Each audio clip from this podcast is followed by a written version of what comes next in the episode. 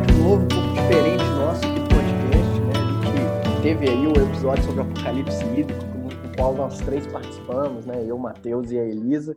Hoje nós vamos mais uma vez participar os três e vamos fazer um debate. E a ideia é que a gente tenha esses episódios mais vezes aí, provavelmente uma vez por mês, para debater algum assunto que está em pauta, que está na, na mídia, que está sendo discutido em relação, obviamente, à água, meio ambiente.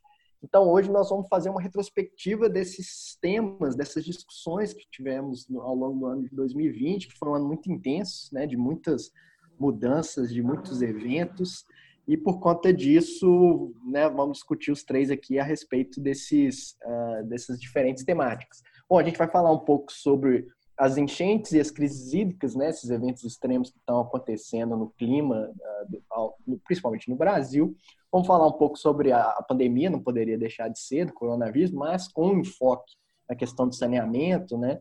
Uh, também vamos falar um pouco sobre a questão de alguns impactos ambientais que ocorreram aí no país ao longo de 2020 e também discutir, não poderia deixar de ser, né, o novo marco de saneamento que passou esse ano de 2020 sendo discutido, debatido, inclusive, digo superficialmente na mídia, né, sempre com discursos muito protocolares e simplistas que não aprofundaram devidamente no tema, nessa discussão, foi o o papel que a gente se dispôs aí a fazer ao longo desse ano, com diversos episódios discutindo essa nova lei.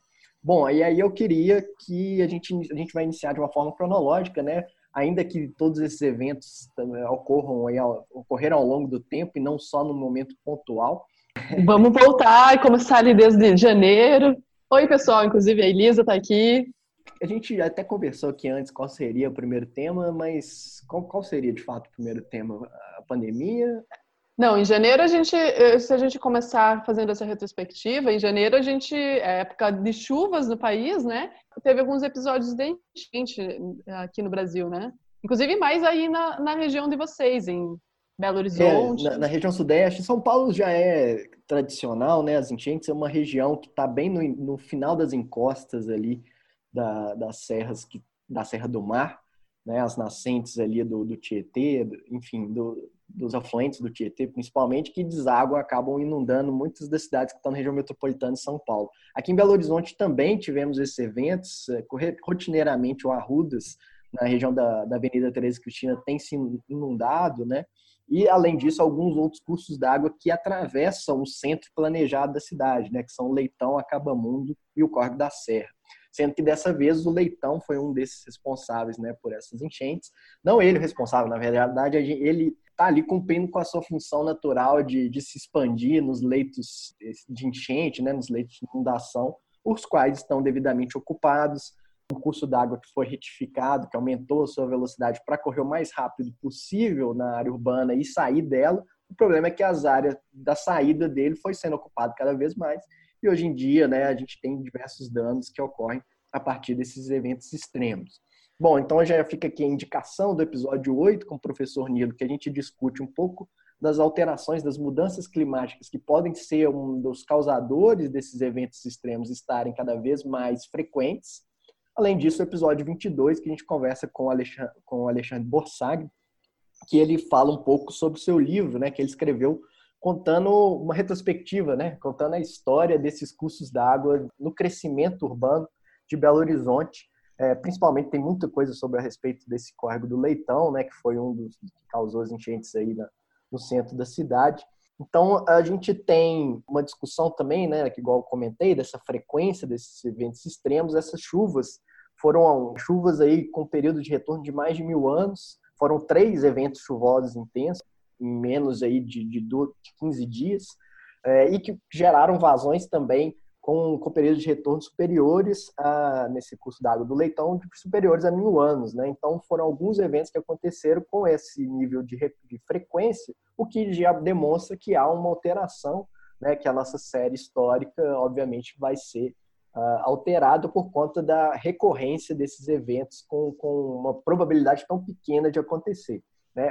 Discute-se que isso pode ser uma questão né, do, uh, das mudanças climáticas globais, ou pode ser também algumas alterações do microclima que aconteceram a partir da ocupação urbana e de alterações de áreas vegetadas, matas nativas, né, da, da, região. Ainda é algo difícil de se ter, dado as séries históricas restritas, na verdade, não tão longevas, né, de 40 anos no máximo, então isso nos traz uma dificuldade de separar, isolar esses casos para saber o que de fato é o problema ou a causa né, desse problema. A gente sabe que, mas algo que já é fato é as ocupações dessas áreas e o aumento da impermeabilização, o que faz aumentar as vazões, né, o volume de chuva e o pico de cheia, né, a vazão da cheia. Então, você tem esse aumento, como eu falei também, a retificação né, desses canais é, em leito artificial e não mais natural, aumenta também a velocidade do escoamento, potencializando né, a, o efeito destrutivo do escoamento dessa água superficialmente. Então, você tem mais água escoando superficialmente em maior velocidade, o que gera aí problemas, né, tanto de destruição das vias, podendo causar até mortes né, de pessoas que estão no caminho, inundações de comércios, residências, impedindo as pessoas de se locomoverem durante esses eventos, enfim, uma série de transtornos, gastos e até mesmo trágicos, como a perda é, de vidas humanas. Né? Mais recentemente, até o prefeito da cidade que foi reeleito, Alexandre Calil, deu uma entrevista no Roda Viva, foi tocado um pouco desse, uh, dessa questão das chuvas, recomendo assistir, é, enfim, é um...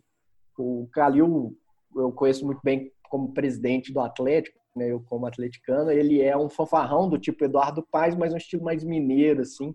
Enfim, é, é mas é interessante a, a, posição que ele se colocou diante dessas tragédias, foi até um pouco... Sur, sur, eu fiquei surpreso por conta da responsabilidade né, que ele chamou para si. Falou que agora, recentemente, eles têm o recurso para poder resolver esse é, minimizar pelo menos os problemas, né? Obviamente que aqui está vindo o discurso político, ele falou que tem dinheiro para resolver, mas enfim, minimizar esse problema, é, atacar em, em, termos de reduzir esses volumes de cheias, fazendo barragens, né? É uma medida, são medidas inclusive mais focadas em grandes obras, né, de infraestrutura de drenagem. Obviamente que a gente tem outros exemplos de, de atacar isso, até o professor Nila é um grande pesquisador dessa área, que são áreas drenantes, né, tanques de amortização, jardins filtrantes, é, telhados verdes, enfim, uma série de outros tipos de infraestrutura, de, digamos, descentralizado, de menor porte, que pode ser também é, incentivado para a população, né, a população na hora de construir sua casa, seu prédio, né, o comércio, terem esse tipo de infraestrutura de forma a reduzir também esses volumes e essas vazões superficialmente escoamento superficial. Porém, ainda há um modelo de tentar atacar esses problemas com grandes obras de infraestrutura que demandam, obviamente, grandes recursos. E, enfim, é, obviamente que isso não pode ser também descasado de um planejamento né, da ocupação da área urbana. O novo plano diretor de Belo Horizonte, por exemplo, assimilou muito desses problemas e recentemente travou o aumento, o adensamento das áreas centrais justamente pela falta de infraestrutura de drenagem para dar conta disso. Então, é um, é um ponto positivo, mas que não vai resolver o problema, né? Ele vai evitar que o problema se agrave para o futuro. Então, essas demais obras, como eu citei, né, que são mais centralizadas, que são mais comumente utilizadas, são aí a via que a prefeitura de, Belo Horizonte está tá buscando de resolver tais, tais situações. Bom, é, eu acho interessante citar também aí que a gente está agora no final do ano, a gente entrou há poucos dias, quando a gente tiver ouvido o episódio já vai ter mais alguns dias no verão, apesar da, do desequilíbrio que a gente tem climatológico cada vez mais a menos essa percepção da diferença de chuvas entre verão e, e, as épocas de verão e inverno, é nas épocas de verão que a gente tem esses maiores eventos chuvosos. Foi no final de janeiro do ano passado, período de 24 a 29, que nós tivemos 55. Do ano passado não, né? Desse ano. Perdão, ainda. perdão, desse ano ainda, dependendo da data que você ouvir esse episódio do ano passado, mas final de janeiro de 2020, que nós tivemos 55 mortos na, entre 24 e 29 de janeiro na região metropolitana de Belo Horizonte, devido aos estragos causados pela chuva. E uma discussão que eu gostaria de trazer aqui um pouco para a gente ter rapidamente, que eu vi esses dias em redes sociais, foi sobre justamente como você colocou que o Calil trouxe à tona a responsabilização desses eventos que é quando comumente os canais de mídia vão utilizar em que chuvas em Belo Horizonte, chuvas em São Paulo, ou onda de calor no Brasil, é, deixa X mortos.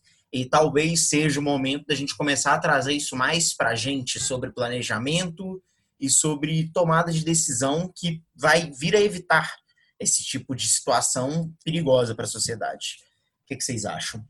Uma votação que sempre vem nesse âmbito que você falou, Matheus, é sobre a questão da garantia à moradia, né? Porque quando a gente fala em enchentes, é, normalmente a gente vem junto essa questão de é, grandes deslizamentos, né? E é, os desliza deslizamentos, eles normalmente ocorrem em áreas de ocupação irregulares, né? Em áreas de, de morro, o que é bem complexo, né? Porque são pessoas, são populações normalmente que sofrem, porque elas não têm local aonde, aonde ocupar. Então, são as áreas que ficam muito mais vulneráveis e isso sempre é trazido em pauta. E foi trazido em pauta em um outro tema que a gente vai lembrar também agora na retrospectiva de 2020, que é a questão da crise hídrica.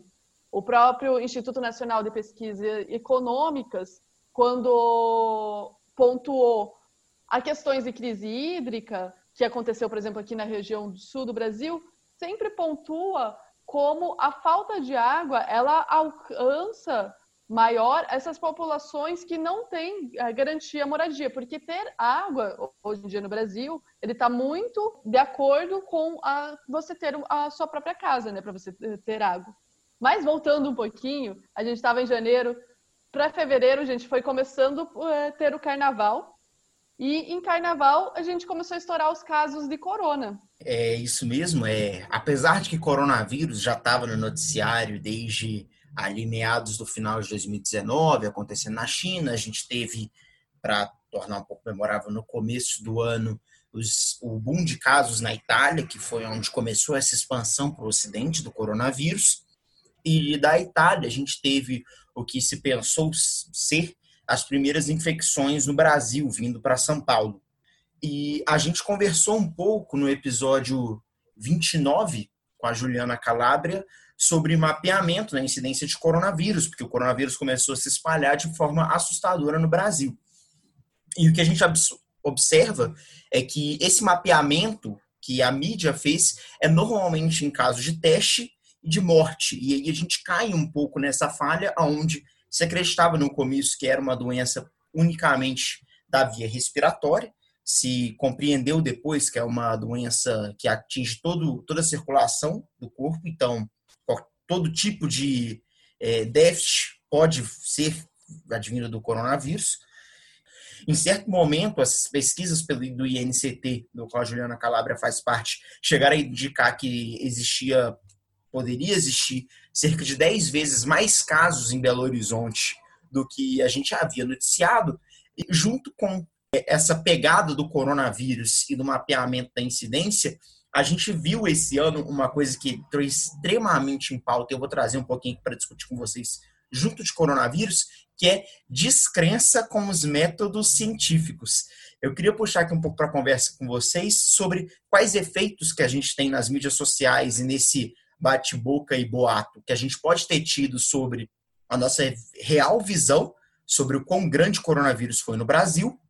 De que forma que vocês acham que esse tipo de pesquisa, e se esse tipo de pesquisa tivesse sido levado para mais estados, a gente tivesse levado um pouco mais a sério esse mapeamento, que tanto que a gente poderia ter tido um planejamento melhor frente a como lidar com o coronavírus, especialmente aí nesse primeiro semestre, a gente está falando aí de meados de abril, comecinho de maio, finalzinho de março, nessa segunda parte do primeiro semestre de 2020. Bom, eu, eu vejo uma eu acho que a falta de, de seriedade na hora de lidar com, com o assunto, né, principalmente por parte do governo federal, no qual o ministro da, da Saúde, que não era um cara espetacular, mas era um cara que pelo menos era razoável, né, consciente, é, o que estava fazendo alguma coisa foi mandado embora justamente por estar tá fazendo alguma coisa, né? Essa falta de seriedade nos levou a um cenário atual, a gente está beirando os 200 mil mortes, a nossa primeira onda emendou com a segunda onda, né? não tivemos uma redução dos casos, tivemos um platô enorme.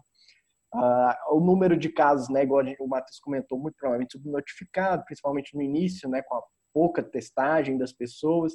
Esse programa né, de monitoramento através dos esgotos né, do pessoal do INCT, liderado pelo professor Carlos, mas quem era liderou essa pesquisa era a professora Juliana Calabro, é, tenta auxiliar né, nesse sentido de mapear a incidência da doença, principalmente em Belo Horizonte, obviamente bastante restrito. Né? Então, o, o coronavírus né, foi relatado né, que ele estava presente no esgoto, então ele passava a sair pelo sistema digestivo nosso, porém a maior crença é de que não haja possibilidade de contaminação através do esgoto, que não esteja ativo mais. Mas é uma forma, igual a gente já comentou, né, de monitorar a doença. Bom, nessa questão né, da, da negação da ciência, a gente vê danos claros, né, tanto nessa parte do combate à epidemia, né, na seriedade de, de do, do, combate, uma falta de planejamento, uh, enfim, uma série de, de coisas que foram um pouco atropeladas, e isso pode ser muito bem comparado a outros países né, que tiveram condutas muito mais sérias e severas é, no, no, na questão de isolamento social, né, na questão do discurso de seus líderes, é uma série de coisas, que, mas obviamente que o Brasil tem suas particularidades, né? O Brasil é um país de massa, né? De milhões de pessoas. Muita gente depende do dia a dia para sobreviver, para ter a renda, para poder comer. Impressiona, muita gente se sentiu pressionado, né? De não perder o seu ofício, de se manter é, pegando transporte público, pegando suas, fazendo suas atividades rotineiras, dado uma insegurança, né? Pelo nosso conjunto total e também por uma questão cultural, etc. Mas eu vejo essa negação da ciência agora também na questão da vacina, né? Entra mais aí, uma, mais uma vez, uma contestação do, do, do, estudo científico, dos métodos e das validações. Uh, enfim, as pessoas, às vezes, uh, nesse tipo de debate, acabam escolhendo alguma coisa para acreditar sem grandes, sem grande racionalidade em cima, né? Sem grandes critérios, sem grande análise crítica. Acreditam em algumas coisas sem fundamento algum e desacredito em outras que estão devidamente fundamentadas sem, uh, sem enfim, pela falta né, desse conhecimento e eventualmente até mesmo da, da sabedoria do, do, que é um método científico, enfim, de uma análise crítica da, das questões. Quanto a essa questão do mapeamento, acho que os estudos de mapeamento eles se mostram muito importantes, realmente nessa questão de identi tentar identificar áreas que estão acontecendo picos de corona e poder dar isso através do esgoto, né? E poder dar um, um auxílio maior ou até um sistema de isolamento maior. Uma das uh, questões levantadas sobre quais eram as áreas no início que estariam sendo e mais propensas ao maior nível de contaminação por corona seriam as áreas uh, de favela mesmo, áreas de comunidade, devido à alta taxa de aglomeração de pessoas nesses locais e devido à própria impossibilidade, muitas vezes, das, eh, pessoas é, que vivem nas áreas marginais em fazerem home office. Uma vez que elas, muitos dos trabalhos ficaram, continuaram mesmo com, com o corona e tendo que pegar transporte todo dia. Então, é, uma questão muito trazida nessa época, inclusive de março e abril, foram vários vídeos que foram surgindo na internet de próprias comunidades de favelas do Rio de Janeiro e de São Paulo, em que moradores relatavam a falta de água e se questionavam: como é que vocês esperam que a gente é, lave a mão contra o corona? Né? Afinal, lavar a mão era um, é um ato fundamental para o combate, né? acesso à higiene, quando não se tem água e foi alarmado para essa questão de que o... são áreas que constantemente passam por rodízio de água e não tendo acesso à água é, 100% do tempo. Em pesquisa, o IPEA, inclusive, é, lançou um relatório em junho, tentando entender por que, que essas áreas não têm acesso à água integral. Então, apesar de se ter canalização até essas áreas, o que, que acontece é que a SEDAI diz é que não ter água o suficiente para todos os moradores.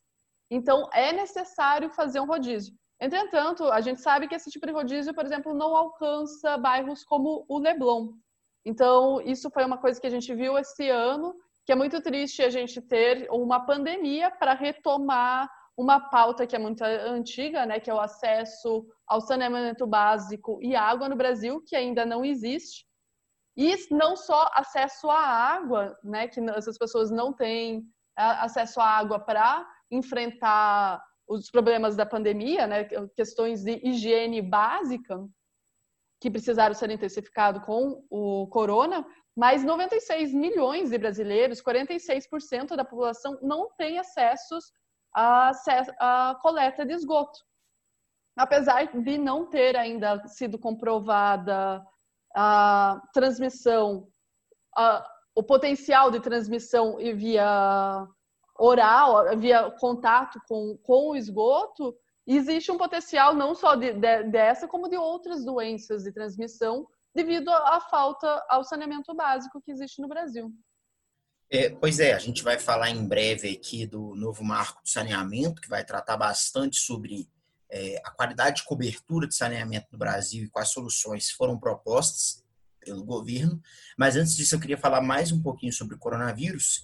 Primeira coisa, só para a gente poder fazer um pouquinho essa linha do tempo, acho que é importante porque a gente falou sobre os ministros da saúde do Brasil, foi do dia 1 de janeiro de 2019 até 16 de abril de 2020, a gente teve o Mandetta. Aí teve o Nelson Tais, de 17 de abril de 2020 até 15 de maio. Aí a gente passou mais ou menos duas semanas e meio sem ministro da Saúde. E atualmente a gente está como cargo interino o Eduardo Pazuello, que chegou a ser chegou a ser empossado como titular no dia 16 de setembro.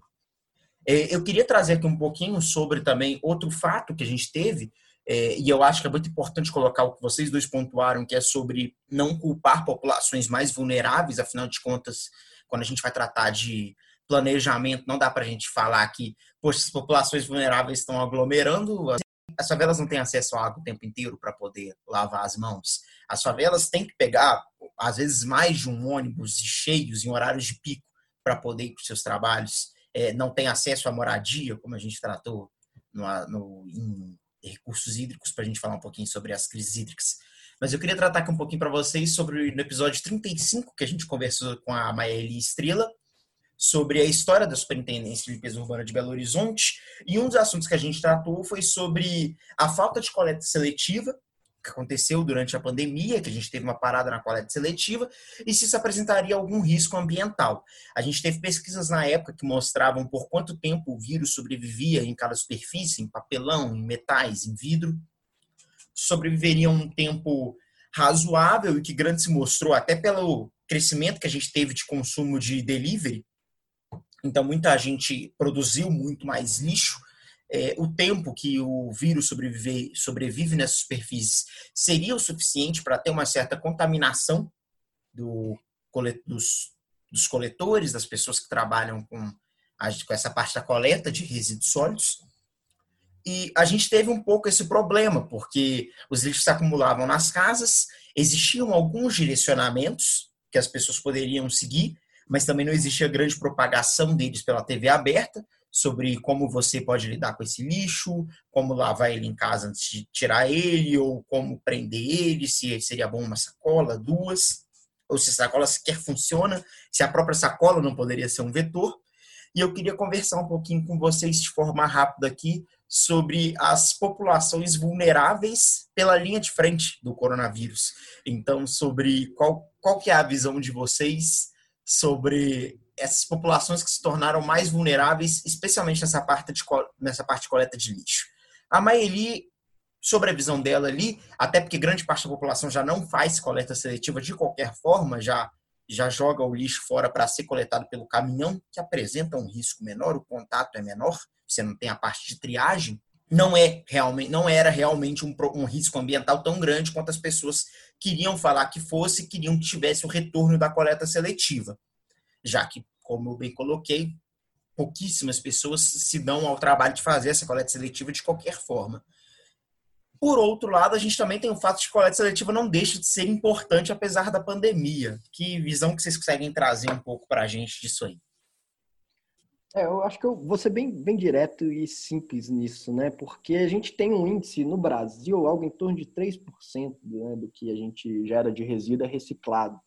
Então, o impacto foi pequeno, digamos assim, uh, em termos né, dessa porcentagem tão pequena. As pessoas, muitas vezes, o que era pequeno se reduziu durante esse período. É, a fonte de renda das pessoas que trabalhavam com isso, muito provavelmente, foi o auxílio emergencial, né, por conta dessa inviabilidade de trabalhar nesse sentido, mas aos poucos está se retomando. Né? Mas eu acho que o, no, final, no final das contas, ainda que passemos por dificuldades e quem perdeu pessoas próximas né, não, não tem como reparar, mas a ideia é que ah, fique uma mensagem forte né, em relação não só né, às relações humanas e tal, mas com, com relação a como a gente lida com o meio ambiente, né? Eu acho que, que poderia assimilar essa ideia e, de fato, ampliar aí a, a questão da, da reciclagem, a, a, lida com os nossos resíduos, a lida com o nosso consumo, né? Eu acho que essa a pandemia pode nos trazer algum ensinamento nesse sentido. Né? Inclusive, fica aí até mesmo uma indicação do episódio 63 com o Felipe Gomes, que tem, né, é, enfim, várias ideias e vários projetos na linha de empreender com resíduos sólidos, né? De forma a transformar isso em receita, como ele diz, ah, lixo não existe, né? É só o design não foi apropriado ou a gente não conseguiu dar uma outra função para aquilo. É, enfim, é, é, fica aí a, a dica do, do, episódio. Eu vou fazer um gancho. É, você falou um pouco de mudanças de hábitos durante o corona. Mudança de hábito que foi registrado aqui em Curitiba é que saiu pela Sanepar, a companhia de saneamento do estado do Paraná, que em abril o aumento do consumo de água por parte da população foi de 11% em relação aos anos anteriores. Segundo a reportagem que saiu da Companhia de Saneamento do Estado do Paraná, eles é, deram essa, esse aumento de 11% no consumo de água é, devido ao aumento de, da, da questões de higiene, que as pessoas chegam em casa, começaram a limpar mais os produtos e se intensificou os hábitos de higiene, até mesmo porque como as pessoas estão é, aumentaram fazendo home office, elas passam mais tempo em casa, então teria aumentado os hábitos de higiene. Só que isso já aproveitando um outro gancho do que estava acontecendo em abril aqui no, no sul do Brasil. No sul do Brasil, em abril, a gente tava, tá, já estava enfrentando uma crise hídrica. A crise hídrica, ela se iniciou, na verdade, os níveis de chuva diminuíram em 2019, mas começou a sentir realmente essa falta de água, ela ficar mais evidente é, em abril, em maio, começou a ficar mais forte aqui na região sul. Então a gente é, tinha essa contradição de a gente estar tá precisando economizar água em virtude de os nossos reservatórios aqui no, na região sul estarem com níveis mais baixos, mas a, o relato era que havia aumentado o consumo de água. Então, a gente estava numa contradição que nos trouxe realmente a falta de segurança hídrica que existe, que é uma realidade que a gente sabe no Brasil inteiro, mas principalmente que ficou bem claro na região sul que não, não existe uma segurança hídrica, né? Que no momento que a gente mais precisa de água de pandemia, além de tudo, a gente teve um outro fenômeno de estiagem em que nos não garantia um mínimo de questão de água. E falando em crise hídrica, várias medidas é, foram adotadas aqui na região sul do Brasil para tentar enfrentar essa situação de crise. É, no, em Curitiba, especificamente, a, iniciou com rodízios de água, de 24 horas de água, com água, e 24 horas sem água. Entretanto, não houve um retorno dos níveis de chuvas conforme esperado, e esse rodízio foi intensificado para 36 horas. 36 horas com água e 36 horas sem água. Ainda não tem as estimativas do, dos impactos gerais da crise hídrica na economia, mas 18 hidrelétricas ficaram com. O, estado do Paraná é muito forte na geração de energia, né? A gente tem aqui a, a Itaipu, né? represa de Itaipu, e várias outras usinas hidrelétricas no Rio Iguaçu. Então, eles tiveram seu fornecimento ou parado ou comprometido com a situação de crise hídrica. Tínhamos também várias perdas na agricultura. Entretanto, esses números ainda não, não ficaram disponíveis. Pois é, inclusive, não só no Sul, eu acho importante colocar, desde 2019 que São Paulo, São Paulo também tem passado por uma crise hídrica com sistemas extremamente baixos no sistema Cantareira, e muito se falou sobre utilização de volume morto, sobre formas de se contornar isso, e especialmente durante a crise do coronavírus, onde a água se torna um bem ainda mais precioso, onde as pessoas precisam ainda mais dessa fonte de água, especialmente para lidar com essa parte de limpeza e higiene. Crise hídrica sempre pedindo para as pessoas reduzirem seu consumo, porém a crise sanitária pedindo para as pessoas aumentarem esse consumo e fica aí um pouco o problema na mão do governo para lidar com isso. São Paulo também tentou algumas soluções alternativas, trabalhou muito com propaganda, buscou um pouco de redução de perdas. Eu, a gente tem um episódio que fala sobre redução de perdas, vou pedir para o Lucas pesquisar aqui rapidamente, citar o número, já que eu não sei ele de cabeça. Muito trabalho foi necessário ser feito para essa parte de tentar equilibrar essa balança. É, o episódio 7, o episódio a gente conversa com a Rita Cavaleiro a respeito de perdas, e no episódio 30 também a gente conversa com a Helena Leg, também falamos um pouco sobre isso, mas também um pouco mais amplo em termos da gestão de serviços, né? Tem o episódio também de número 48, que a gente fala das inovações que a Sabesp tem introduzido, e muitas dessas inovações são focadas né, nessa combate a perdas, né, de como monitorar, de como identificar e, de, de fato, a partir disso, reduzir aí o que se perde dessa água que já foi tratada, né, devidamente tratada. Então, outra questão que a gente tem de crise hídrica não é só questão de disponibilidade de quantidade de água, mas de qualidade da água. Você comentou ali de São Paulo e tal. Um grande problema do país que, que agravou os episódios de crise, crise no passado de São Paulo e aqui é a própria qualidade da água, que é muito horrível, na verdade, né? Os nossos rios estão extremamente poluídos dentro das cidades e isso agrava o nosso cenário de crise. E o maior contribuinte para a poluição dos nossos rios, o primeiro maior contribuinte, é a falta de tratamento de esgoto. E aproveitando esse gancho, lá por junho, a gente teve um novo marco de saneamento. Eu rapidamente, antes da gente entrar nesse gancho, eu queria citar também, também ali do logo antes de junho, nessa mesma época, aconteceu que a gente não pode deixar, não pode deixar passar, apesar de nenhum de nós ser do Rio de Janeiro, o episódio de geosmina e a água com sabor que aconteceu no Rio de Janeiro, que teve um grande problema também da população não querer consumir essa água, que de novo, por essa mesma situação, vem de corpos hídricos sem qualidade devido à falta de tratamento de esgoto e na hora que você vai captar essa água, o tratamento ou fica muito caro ou não fica o suficiente para garantir a qualidade organoléptica da água, que é necessidade aqui no Brasil, a gente considera, no Brasil e em muitos lugares do mundo também, a gente considera isso padrão de potabilidade. É, as discussões do novo marco se intensificaram né, no, no, meio do ano, muito por conta da discussão da, da pauta, né, na, naquela época, a PL 4162, que foi para o Senado.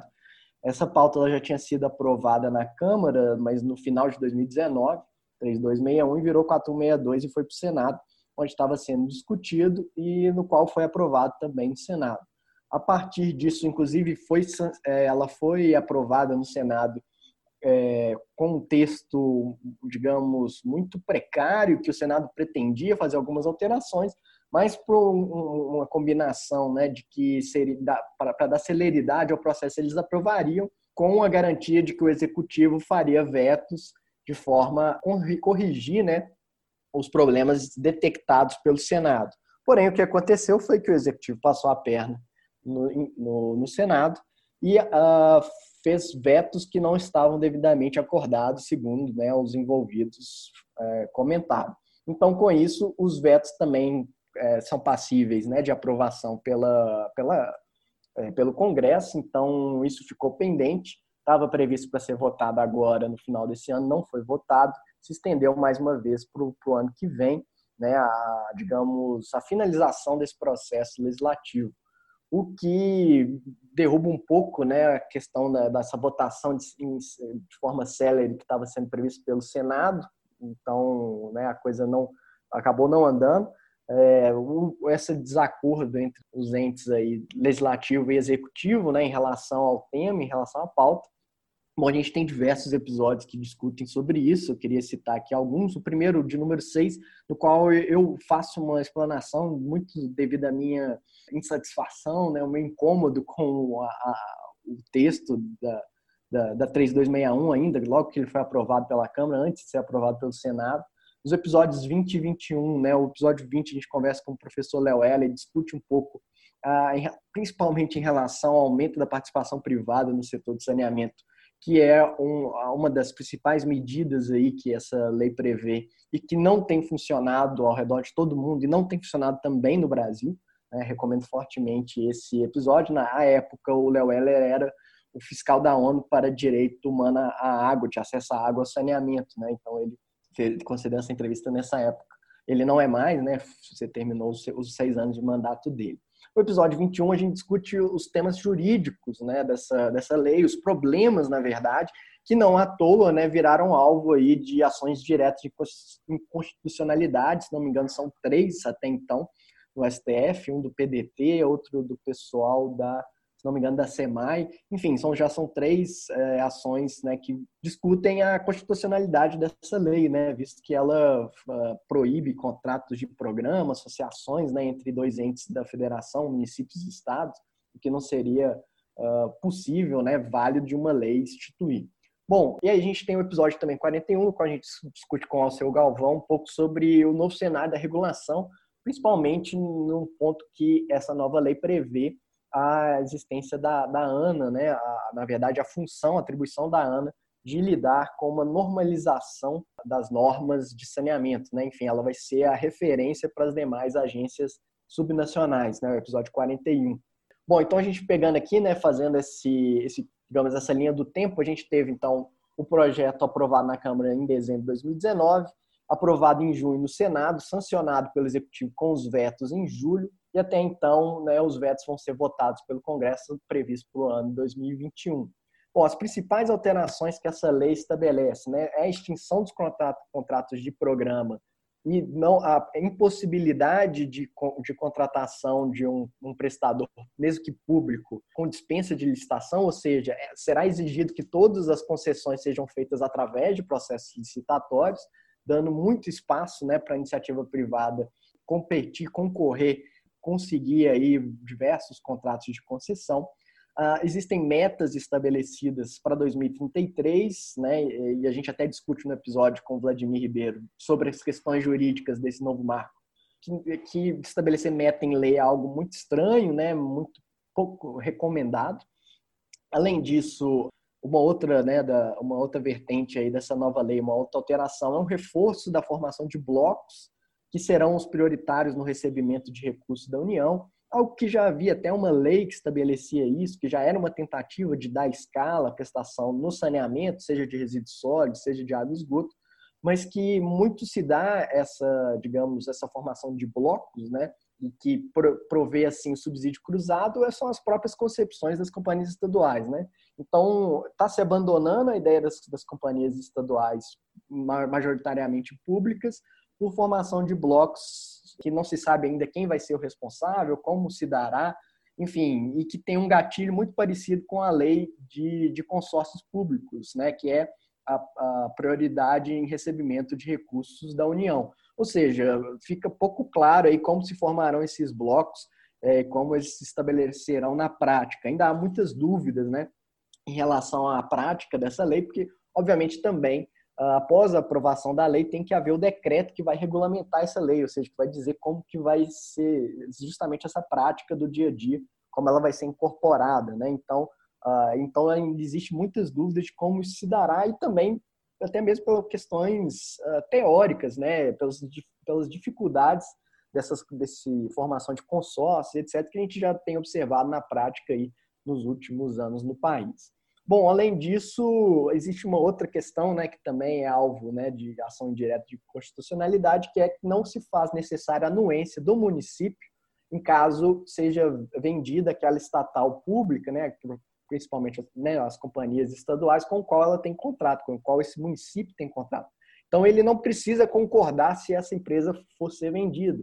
Né? No caso, por exemplo, a Copasa aqui em Minas tem contrato com mais de 600 municípios, esses 600 municípios não seriam convidados a opinar a respeito de uma eventual venda da Copasa, o que facilita esse processo de privatização dessas companhias, que fere diretamente a autonomia dos, dos municípios, né, que, segundo a própria lei e segundo já entendimentos da STF, seria, de fato, titular do serviço de saneamento. Ou, a partir dos vetos que existem, né, que estão ainda para serem votados, ah, existe um prazo até 2022 para que ah, os municípios concedam, né, em blocos ou não, sem a possibilidade de prorrogação dos atuais contratos de programa das companhias estaduais, o que, o que poderia, né, num cenário disso passar, né, isso ser de fato validado, essa, esses vetos do executivo, pode ser a morte aí das companhias estaduais, enfim, essa pode ser uma fala um pouco dura, né, uma previsão um pouco dura, mas é o que se, o que se é, projeta aí, dado os textos, né, e enfim, as, até mesmo as incongruências ou as divergências que existem do próprio texto, né. No final das contas, o texto, como a gente falou, né, a parte jurídica dele é muito frágil, né, dado essas ações diretas de constitucionalidade. Eu vi até uma entrevista do presidente do Instituto Trata Brasil, né, que é um pessoal que faz um lobby muito forte pela privatização do saneamento, ainda que diga que não, mas sim fazem. Ele falou que é importante que haja essas ações, né, essa discussão da constitucionalidade da lei, que a lei tem que ser posta a debate, mas eu discordo eh, totalmente dessa fala. A ideia é que a lei seja debatida no âmbito da sua construção e avaliada a sua constitucionalidade ali. A partir do momento que ela for aprovada, e se houver ações de inconstitucionalidade que vão ser discutidas no STF, vai atrapalhar, vai travar todo o setor, né? Enfim, é uma fala de quem, ou, né, não sei se desconhece o processo ou se, né, quais são as intenções por trás. E por fim, já, já comentado, né, a ANA, como a, a agência reguladora das reguladoras, né, e no, no debate com o Alceu é até interessante, a ANA tem um know-how, né, uma equipe muito técnica, pode uh, contribuir muito nessas normas de base para as agências reguladoras, porém, uh, esse aporte, né, digamos, esse suporte às agências subnacionais a partir de normas que elas, que, que elas tenham que elas tenham que, que criar e elaborar. Se já tiver um norte é interessante, mas por outro lado essas agências precisam de autonomia, essas agências precisam de corpo técnico, precisam de estrutura para poder conseguir lidar com as questões do saneamento, né, definir as tarifas, ainda mais no ambiente de prestação privada, né? Então, assim, a, a regulação vai ter um papel fundamental e que falta, né, nesse caso, outros tipos de suportes que não só a indicação de que, quais normas fazer, né? Então, eles têm que ter capacidade de fazer valer essas normas, fiscalizar para ver se elas estão sendo cumpridas, o que depende de quadro técnico, de quadro técnico especializado, o que a, a nova lei não, não trabalhou, né? O que é um problema da nossa regulação atual. Muito se fala, ah, a regulação ainda é incipiente, né? As, as, agências são pequenas, etc. E que se nada for feito nesse sentido e apenas houver a ANA para ditar normas gerais, não é suficiente para melhorar, aprimorar né, o trabalho da regulação nos diversos estados e, também nos consórcios intermunicipais que, que também possuem suas próprias agências reguladoras. É que a gente tem um cenário no país que ele começou a se caracterizar quase como um processo político de desmonte com esse novo marco, né? Que apesar de não ter promovido a privatização do setor de saneamento propriamente dito, por ser processos licitatórios, a gente tem todo um cenário montado que propicia nesses processos de competição com baixos repassos, baixos repasses ao setor é, público que o processo competitivo beneficie ao privado e, com o tempo, o setor público fique cada vez mais sucateado, o que vai fomentar lá no futuro uma privatização integral, porque daí sim você vai falar, não, olha, o status atual do saneamento, do setor público de saneamento, está fraco. Mas o motivo de estar fraco é devido aos baixos repassos financeiros para o setor público e não devido o setor público não ser capaz de prover o saneamento. Então, a gente se instaurou um cenário político de desmonte no, no, na questão do saneamento do Brasil. O Brasil, quando ele caminha nessa direção, ele caminha na direção contrária do resto do mundo, né? Porque o mundo todo ele experimentou Aqui no próprio Brasil, nós tivemos algumas tentativas de trabalhar com o setor privado, e a gente tem casos mundiais como, salvo engano, peço perdão, aqui no Chile, onde a tentativa de expandir a malha pelo setor privado funciona, mas devido a particularidades dele. E o que a gente tem, na verdade, é uma expansão dessa malha para atender o setor privado. Então, essa malha você consegue expandir, mas a qualidade da prestação às vezes se torna cara, às vezes se torna com atendimento precário ao consumidor principal, né, que é consumidor como todos nós, a população, que acaba que em valores numéricos de quantidade de utilizadores do serviço é maior, por mais que às vezes volume seja menor. E a gente vai nessa contramão do mundo, onde a gente tenta fazer uma expansão do serviço utilizando de um setor que não pretende fazer essa expansão na direção necessária. Muito se fala sobre cobertura no Brasil, e o que é necessário entender é que grande parte das vezes o déficit da cobertura do Brasil não se dá na parte urbana, apesar de ela existir existir de forma muito séria, mas especialmente para as populações rurais. Então tem que vir para essa conversa também sobre de que forma que a gente pretende alcançar esse aumento da cobertura se utilizando o setor privado. Bom, além disso, a, a, discussão, né, igual você levantou aí do Chile, né, você pegou um dos poucos casos do mundo de privatização plena e, né, digamos, irrestrita do saneamento, mas temos que fazer alguns abrir alguns parênteses aí, né? Primeiro, que o Chile não é o Brasil, né? É um país bem menos desigual do que o Brasil, são menos municípios, menos localidades, uma população menor. As desigualdades regionais aqui são abissais, né? O norte e o sudeste são muito diferentes, inclusive dentro do sudeste também tem grandes né, desigualdades entre os mais pobres e os mais ricos, entre os urbanos e os rurais. Né? Então, a gente tem uma lógica muito diferente de contexto, fora que a infraestrutura foi aportada por recursos públicos no Chile, mas depois operada pela prestação privada, né? Então, o, dinheiro magicamente não, não, apareceu, né? E o privado aportou aquele recurso. Se ele vai aportar, ele vai cobrar aquilo na tarifa. E esse que é um dos pontos importantes que estão jogando para a regulação avaliar no futuro, mas tem um estudo interessante que mostra que é, Leonetti 2011, se não me engano, que ele mostra que os locais com maior déficit principalmente norte, regiões periféricas, cidades de pequeno porte, são as cidades de menor capacidade de pagamento.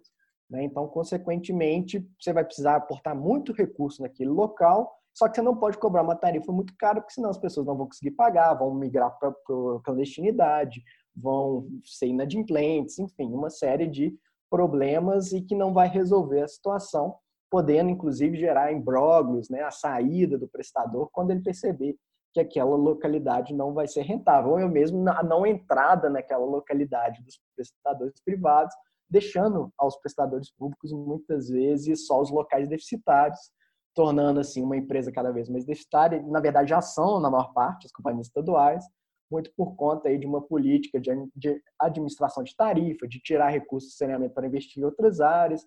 Fora que no, no caso, no episódio 53, a gente discute um pouco sobre o caso de, de Alagoas, né? Que a gente teve aí uma outorga onerosa da concessão, né, para uma empresa privada de quase 2 bilhões, de mais de 2 bilhões de reais, que vai ser toda paga pelos usuários do saneamento e que o estado de Alagoas pode investir onde quiser, né, com o que quiser, em qual setor quiser. Né? Então, pode ser que mais uma vez haja a fuga de recursos de um setor tão deficitário que é o saneamento para outras áreas, sem menor compromisso né, com, com, com, o saneamento, sendo que, além disso, essa empresa ainda vai ter que investir na infraestrutura né, para poder uh, colocar água e esgoto para o pessoal né, nessa meta de 2033, nessa região que é a região metropolitana de Alagoas, que foi concedida, e tudo isso vai ser cobrado através da tarifa de uma das localidades que já tem uma das maiores tarifas do Nordeste. Vamos correr esse ano aí, em agosto e setembro, a gente começou a ver melhoras na questão do meio ambiente sobre o corona, não é, Matheus?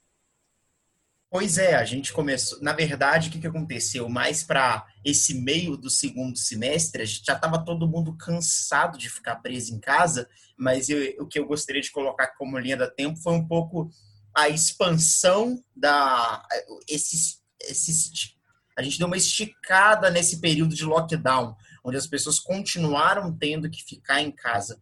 E uma coisa que eu queria trazer foi é, que a qualidade do ar, por exemplo, teve uma melhora significativa tanto em Belo Horizonte quanto em Santa Catarina. A gente teve, segundo os institutos de meio ambiente dos dois estados, a gente teve melhoras de cerca de 50% Belo Horizonte, eu falei estado aqui, estou errado nos dois casos municípios, municípios de Belo Horizonte, é, a gente teve melhoria de cerca de 50% da qualidade do ar.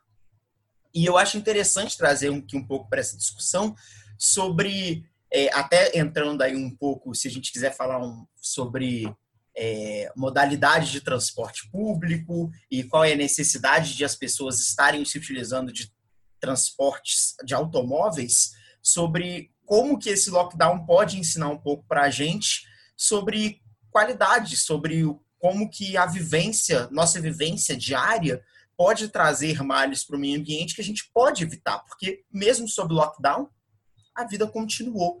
A gente pode realizar aí, em grandes partes, se a gente tivesse mais acesso à tecnologia, vendas online, é, entregas por bicicleta, por mais que seja um pouco distopia capitalista, a pessoa está subindo ladeira de bicicleta para entregar comida na, na porta dos outros. É interessante o fato de que a gente não está se utilizando de automóveis que consumam combustíveis fósseis, e eu acho importante trazer um pouquinho dessa pegada de meio ambiente sobre as qualidades de índices ambientais durante o lockdown. Você falou em distopia capitalista de bicicleta, é porque vocês moram em Belo Horizonte, né? Belo Horizonte é impossível pedalar aí, né? Mas Curitiba e as outras cidades do Brasil, existe um potencial bem alto de se fazer as coisas de bicicleta. Inclusive, uma, um fenômeno que aconteceu na Europa foi nessa época de, de lockdown, houve, no Brasil também, houve um aumento absurdo do, na, nas compras de bicicletas e na, na Europa eles começaram a fazer mais ciclovias. Alguns projetos de leis que antigamente tinham sido barrados por ter desinteresse. Ah, não, a gente não precisa de tanta ciclovia assim. Eles voltaram a conseguiram ser aprovados nesse ano porque as próprias pessoas mudaram culturalmente e procuraram mais essas alternativas como bicicleta. A viabilidade também do home office né, nos permite aí uma redução do deslocamento, consequentemente desse consumo de combustíveis fósseis através né, dos, dos automóveis, é, enfim, de diversas formas. Então, essa lógica também favorece né, nesse sentido de das pessoas uh, não precisarem mais uh, se deslocar para o trabalho e poderem, inclusive é uma busca, né, a gente tem visto busca das pessoas por áreas mais afastadas dos centros urbanos, né? As pessoas indo morar nas suas casas de praia, nas suas casas de campo, nos seus sítios, né? Por dada a viabilidade de fazer o trabalho de forma remota. Então isso pode mudar um pouco a dinâmica, essa forma de trabalho. Tem uma série de implicações, uma discussão gigante em cima disso, mas enfim, ponto de vista ambiental, a gente pode é, ver algum tipo de melhora, de redução de consumo nessa, nessa lógica. E, e também, quando a gente é, vivenciou aí, né, durante o lockdown mais restrito, né, uma melhora do trânsito e aí a gente tem casos citados, né, melhora da, da qualidade das águas em alguns locais, né, pela redução do fluxo de pessoas, enfim, casos ao, ao redor do mundo que, que mostraram uh, que a natureza ela retoma mesmo os espaços, ela tem a sua resiliência tradicional, os ecossistemas e é só a gente reduzir, né, que a gente pode ter aí talvez uma questão mais harmônica, né, e algo que começa a entrar na, na busca de mais gente, né, na pauta de mais gente, eu acho que é uma importância, é uma importante mudança que pode ser vista, que, enfim, pode ser até desenvolvida, melhor estruturada para os próximos anos.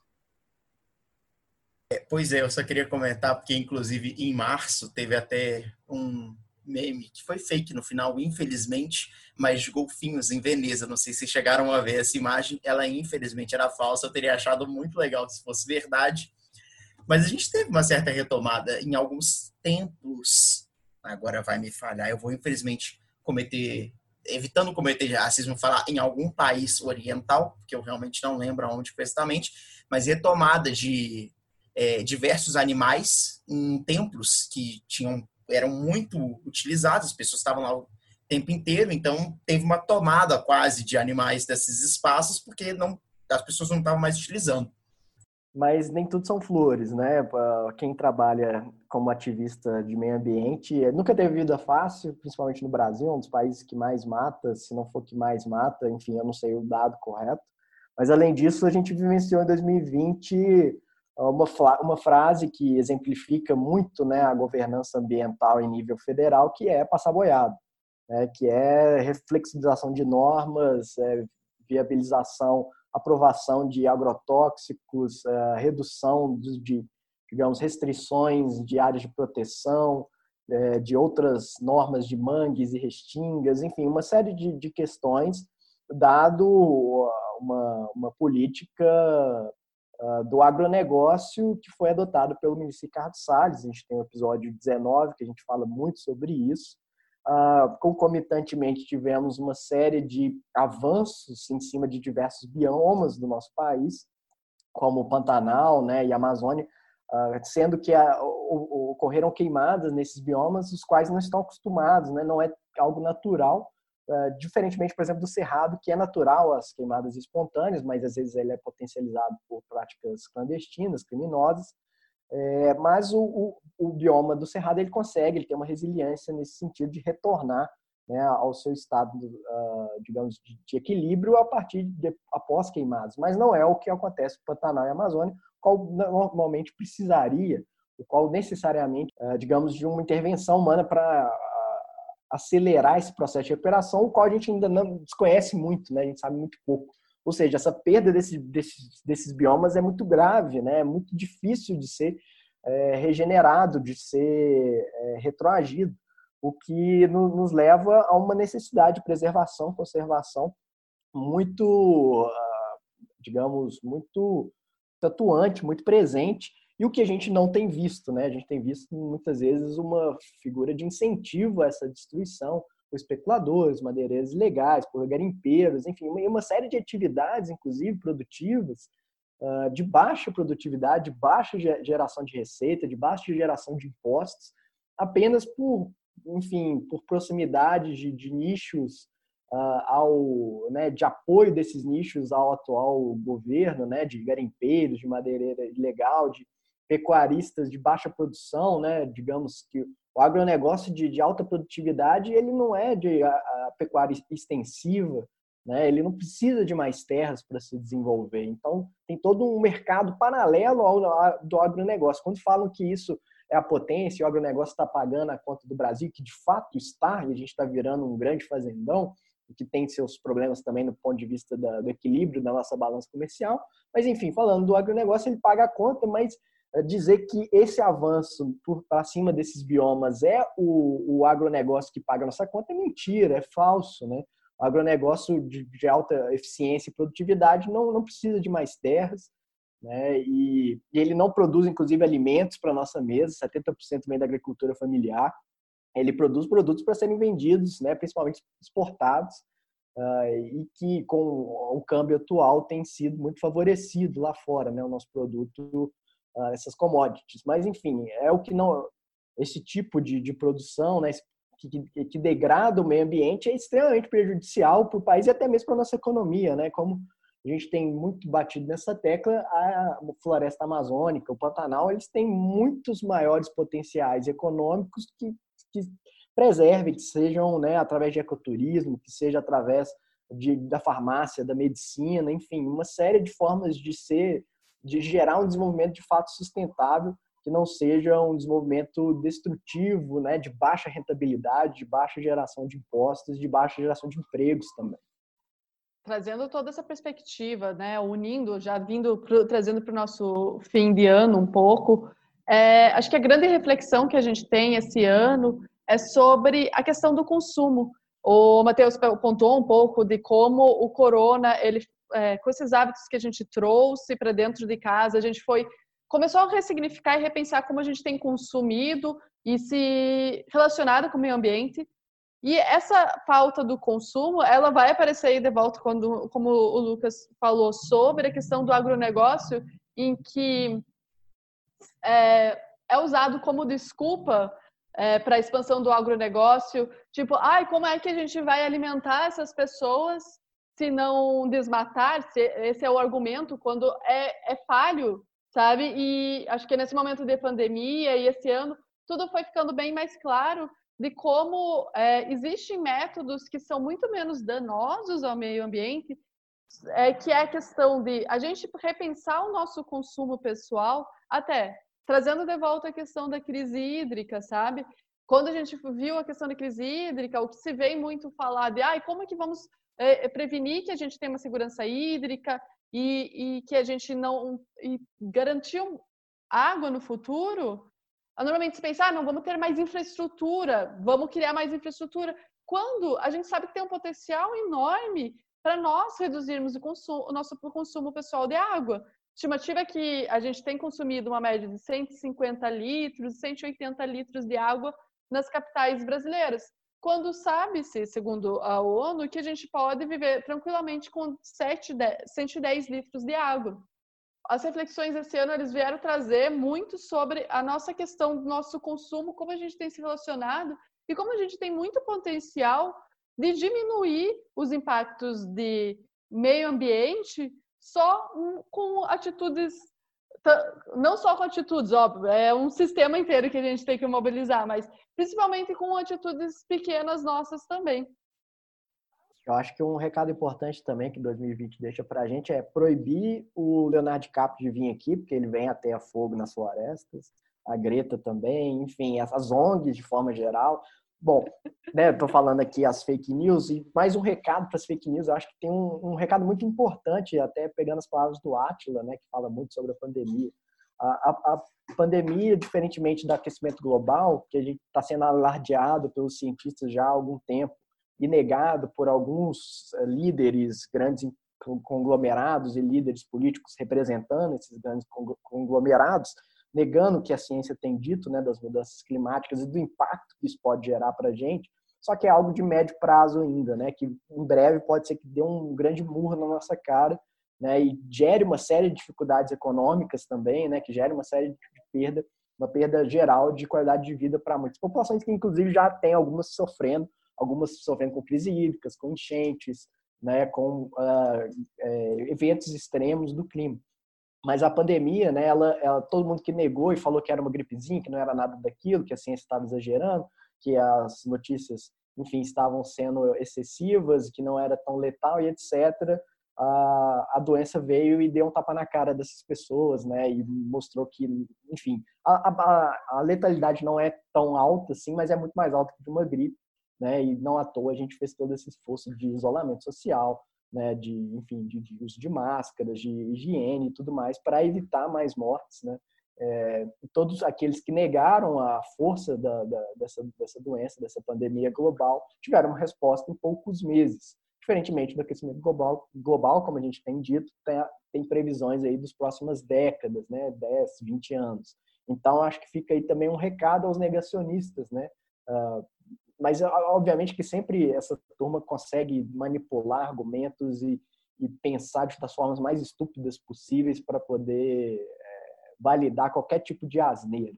Mas enfim, é, vamos né, a ideia de forma geral aqui, a gente já falou isso no outro episódio, tentar ser mais crítico, tentar buscar fontes mais confiáveis, né? Fazer pesquisas pequenas às vezes já conseguem derrubar uma série de fake news. Uma simples pesquisa no Google você pegar o nome daquela coisa que está sendo dita ali, jogar no Google, você já vai ver uns 10, uns 5, 10 links falando que aquilo é falso, que aquilo não é verdade. E aí a gente tem a questão do, de vacina mudar DNA e etc. É, do jacaré foi mais uma piada, né? Mas mudar DNA, mas está ligado a essa questão de não saber o que causa uma vacina na pessoa. A ideia é que a ciência, no final das contas, ela é uma, uma questão de probabilidade, né? Então, aquelas coisas que são possivelmente as mais aceitas, as mais corretas, a índice de confiança é de mais de 90%. Então, eu prefiro confiar nessas que têm altos índices de confiabilidade do que confiar nessas que têm zero, né, que não tem nem nada que, que comprove confiabilidade de, de, fonte nenhuma. Então, muitas vezes as pessoas se pautam nessa, nessa desconfiança inerente, né, da probabilidade inerente da ciência para dizer que não é 100% certo né? E às vezes se agarram a verdades absolutas em coisas que não tem nenhum tipo, né, de, de fonte razoável que, que diga aquilo, que discuta aquilo.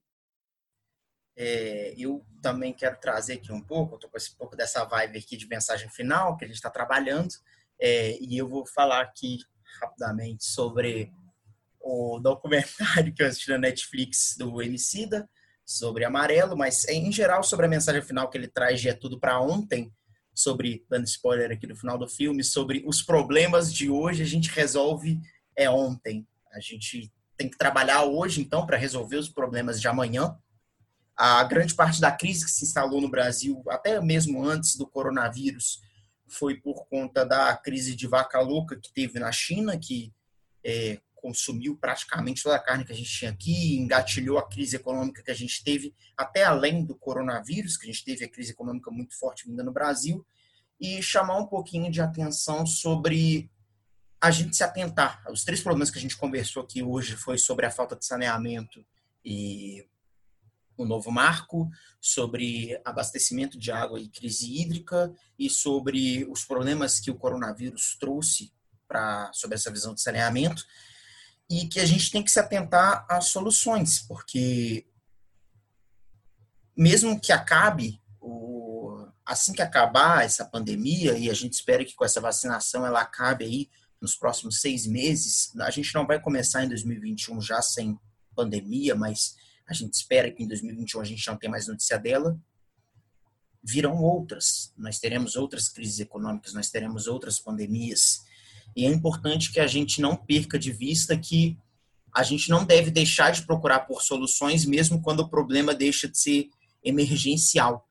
E a gente não pode deixar de, como muito bem a gente colocou aqui, a gente já tinha episódios do novo marco, antes do novo marco estar tá sendo discutido pelo governo, e isso me incomoda um pouco, sabe? Por que, que as críticas ao, ao texto do novo marco só surgem na semana antes da votação? Por que, que todos os problemas a gente tem que discutir quando eles são emergenciais, quando eles já estão ali na nossa cara? E é, talvez vários, um pouco nessa. Vários políticos, inclusive, foram pesquisar a respeito depois de já terem votado a favor. Né? Pois né? é. E... Alguns da rede, né, do PDT, que acabaram votando no Senado a favor e que depois foram discutir e, e falar a respeito do, do tema. Pois é, isso me traz um pouco essa visão talvez para tentar entrar um pouco melhor em 21, a gente ter um pouco dessa visão de que vamos lá, vamos, vamos trabalhar, sabe? Porque se é tudo para ontem, vamos trabalhar hoje para amanhã dar certo. Eu vou deixar essa como minha mensagem final e abrir aí para vocês, se vocês também quiserem deixar uma mensagem final, eu acho que chegamos em dezembro na vida real e no episódio e eu acho que talvez seja bem tempo da gente começar a fechar aqui. Eu queria falar como a gente chegou agora no final do ano, sabe? O que, que aconteceu dessas coisas, sabe? Agora, o que, que como a gente chegou aqui, né? A gente está no momento, a crise hídrica não acabou. Por exemplo, no sul do Brasil, a gente ainda está em crise hídrica. A Companhia de Saneamento do Estado do Paraná ela interrompeu o rodízio de água nessa semana do Natal e do Ano Novo, mas deve retornar. Os índices de chuvas não foram suficientes ainda para retornar os níveis do reservatório ao normal. A gente chega no final do ano com é, médias, com queimadas históricas, é, com um dos anos que mais se houve queimada, ainda não o maior, o ano que mais teve queimada foi em 2004 mas mesmo assim de um nível preocupante, em desacordo com as metas que a gente tinha se pronunciado é, ao, ao redor do mundo. A gente chega também, nesse último mês, é, o Brasil teve que emitir um acordo, é, tipo, uma ata em relação ao Acordo de Paris para a questão de diminuição de emissão de gases de efeito estufa, e o Brasil, o nosso querido ministro Ricardo Salles, ele foi o, o Brasil se saiu um dos piores em proposições, se igualando às propostas da China. Então, foi um dos piores é, nesse acordo. E ainda não, não superamos a, a, o corona, né? Estamos começando com essa questão da vacinação, agora no final do ano mas ainda com essa muita gente nessa descrença da ciência, inclusive duvidando é, da questão da vacina, se deve ou não tomar. Gente, toma vacina, to, toma vacina, tá? Não, e essa é outra coisa, né? Acreditar no, na ciência, sabe? Não só pesquisar no Google, sabe? É, demora muito tempo para se formar um especialista, sabe? É, a gente tem que acreditar no que, que os cientistas estão falando. E acho que é isso, né? Esse cenário bem dramático que a gente chega de final de ano, é, uma, um retrocesso político no, na questão do saneamento, meio ambiente, queimadas. É, é, bem triste o cenário que a gente chegou, na verdade, no final do ano. Eu, eu sei que a gente estava num papinho meio motivacional, nossa, vamos, pessoal, mas a verdade é que foi, foi um fracasso esse ano, na verdade. Desculpa, gente. É, não, mas vamos, então vamos falar de coisa boa, vamos falar da TechPix. É, nossa, TechPix, velho, nem existe isso mais. Isso é, isso é piada muito. É piada para só um nicho de idade, né? É, só de quem passou dos 30. Mas então vamos falar da parte boa, né? Que a gente está aqui nesse debate do, do podcast, para o podcast como um todo, né? Foi o ano que a gente tomou forma, que a gente construiu aí diversos conteúdos, uma audiência, né? As pessoas têm nos ouvido, dado feedback, retornos muito interessantes, né? Ajuda, a gente tem trabalhado com essa rede de pessoas, né? Que a gente convida, conversa e acaba se tornando, se aproximando dessas pessoas. O podcast, né? O Matheus passou a fazer entrevistas ao longo desse ano, ele já compõe a nossa equipe desde o ano passado. E a Elisa entrando agora no final do ano também para contribuir ainda mais principalmente com esse enfoque né, socioambiental e não só a parte técnica que ela domina da parte de, eh, recursos hídricos. Né? Enfim, então, nesse ponto, é interessante ainda que a gente tenha, esteja vindo aqui noticiar tantas coisas difíceis, pesadas, mas que nos abrem aí oportunidades né, de discutir isso, de debater, assim como até o André Aruela comentou, né? Ele nunca foi tão requisitado né, de, de falar, de discutir, enfim. Uh, e não, não à toa uh, há um, um clamor né, da, de influenciadores, né, de pessoas mais atentas aí da mídia, de que os especialistas venham a público, né, tentar trazer uma linguagem mais clara, mais objetiva, tirar um pouco da academia e às vezes até mesmo da prática, né, até, até mesmo trazer da academia para a prática o que se pensa, as coisas inovadoras, técnicas, tecnologias. Enfim, é mais ou menos nesse âmbito aí, nesse, uh, nesse espaço que o podcast se apresenta, né? Então, de forma geral, eu fico muito satisfeito com o que a gente desenvolveu ao longo desse ano e a perspectiva é se consolidar ainda mais para o ano que vem agradecer a todos os ouvintes que ouviram, que compartilharam, que indicaram para as pessoas. É um trabalho mesmo de formiguinha aos poucos, que a gente não tem recurso, a gente não tem patrocinador, a gente é independente, faz tudo com recurso próprio, né? E tempo também, né? Enfim, dedica muito tempo a esses episódios, ao desenvolvimento do conteúdo, da gravação, da edição, da divulgação, né? Que nos toma tempo e a gente faz isso justamente com esse intuito aí de, de prover essas informações, de divulgar, de, debater esses temas. Bom, então eu queria fazer, na verdade, um final agradecimento à equipe né, do podcast, do Matheus e a Elisa, e fazer um agradecimento aos nossos ouvintes, que, que é o motivo principal né, dessa, dessa estrutura aqui existir. Obrigada a você também, Lucas, e obrigada a todos os ouvintes do podcast H2O.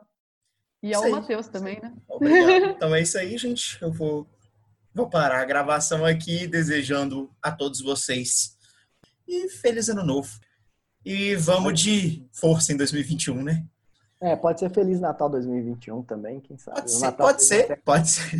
Mais integrado, né? Se tiver vacina, todo mundo podendo visitar avós, pais e qualquer parente, até aqueles que você não gosta, enfim, abraçar é, todo mundo. Dessa vez não falamos de alienígena, mas Feliz, na, feliz ano novo aí para todo mundo.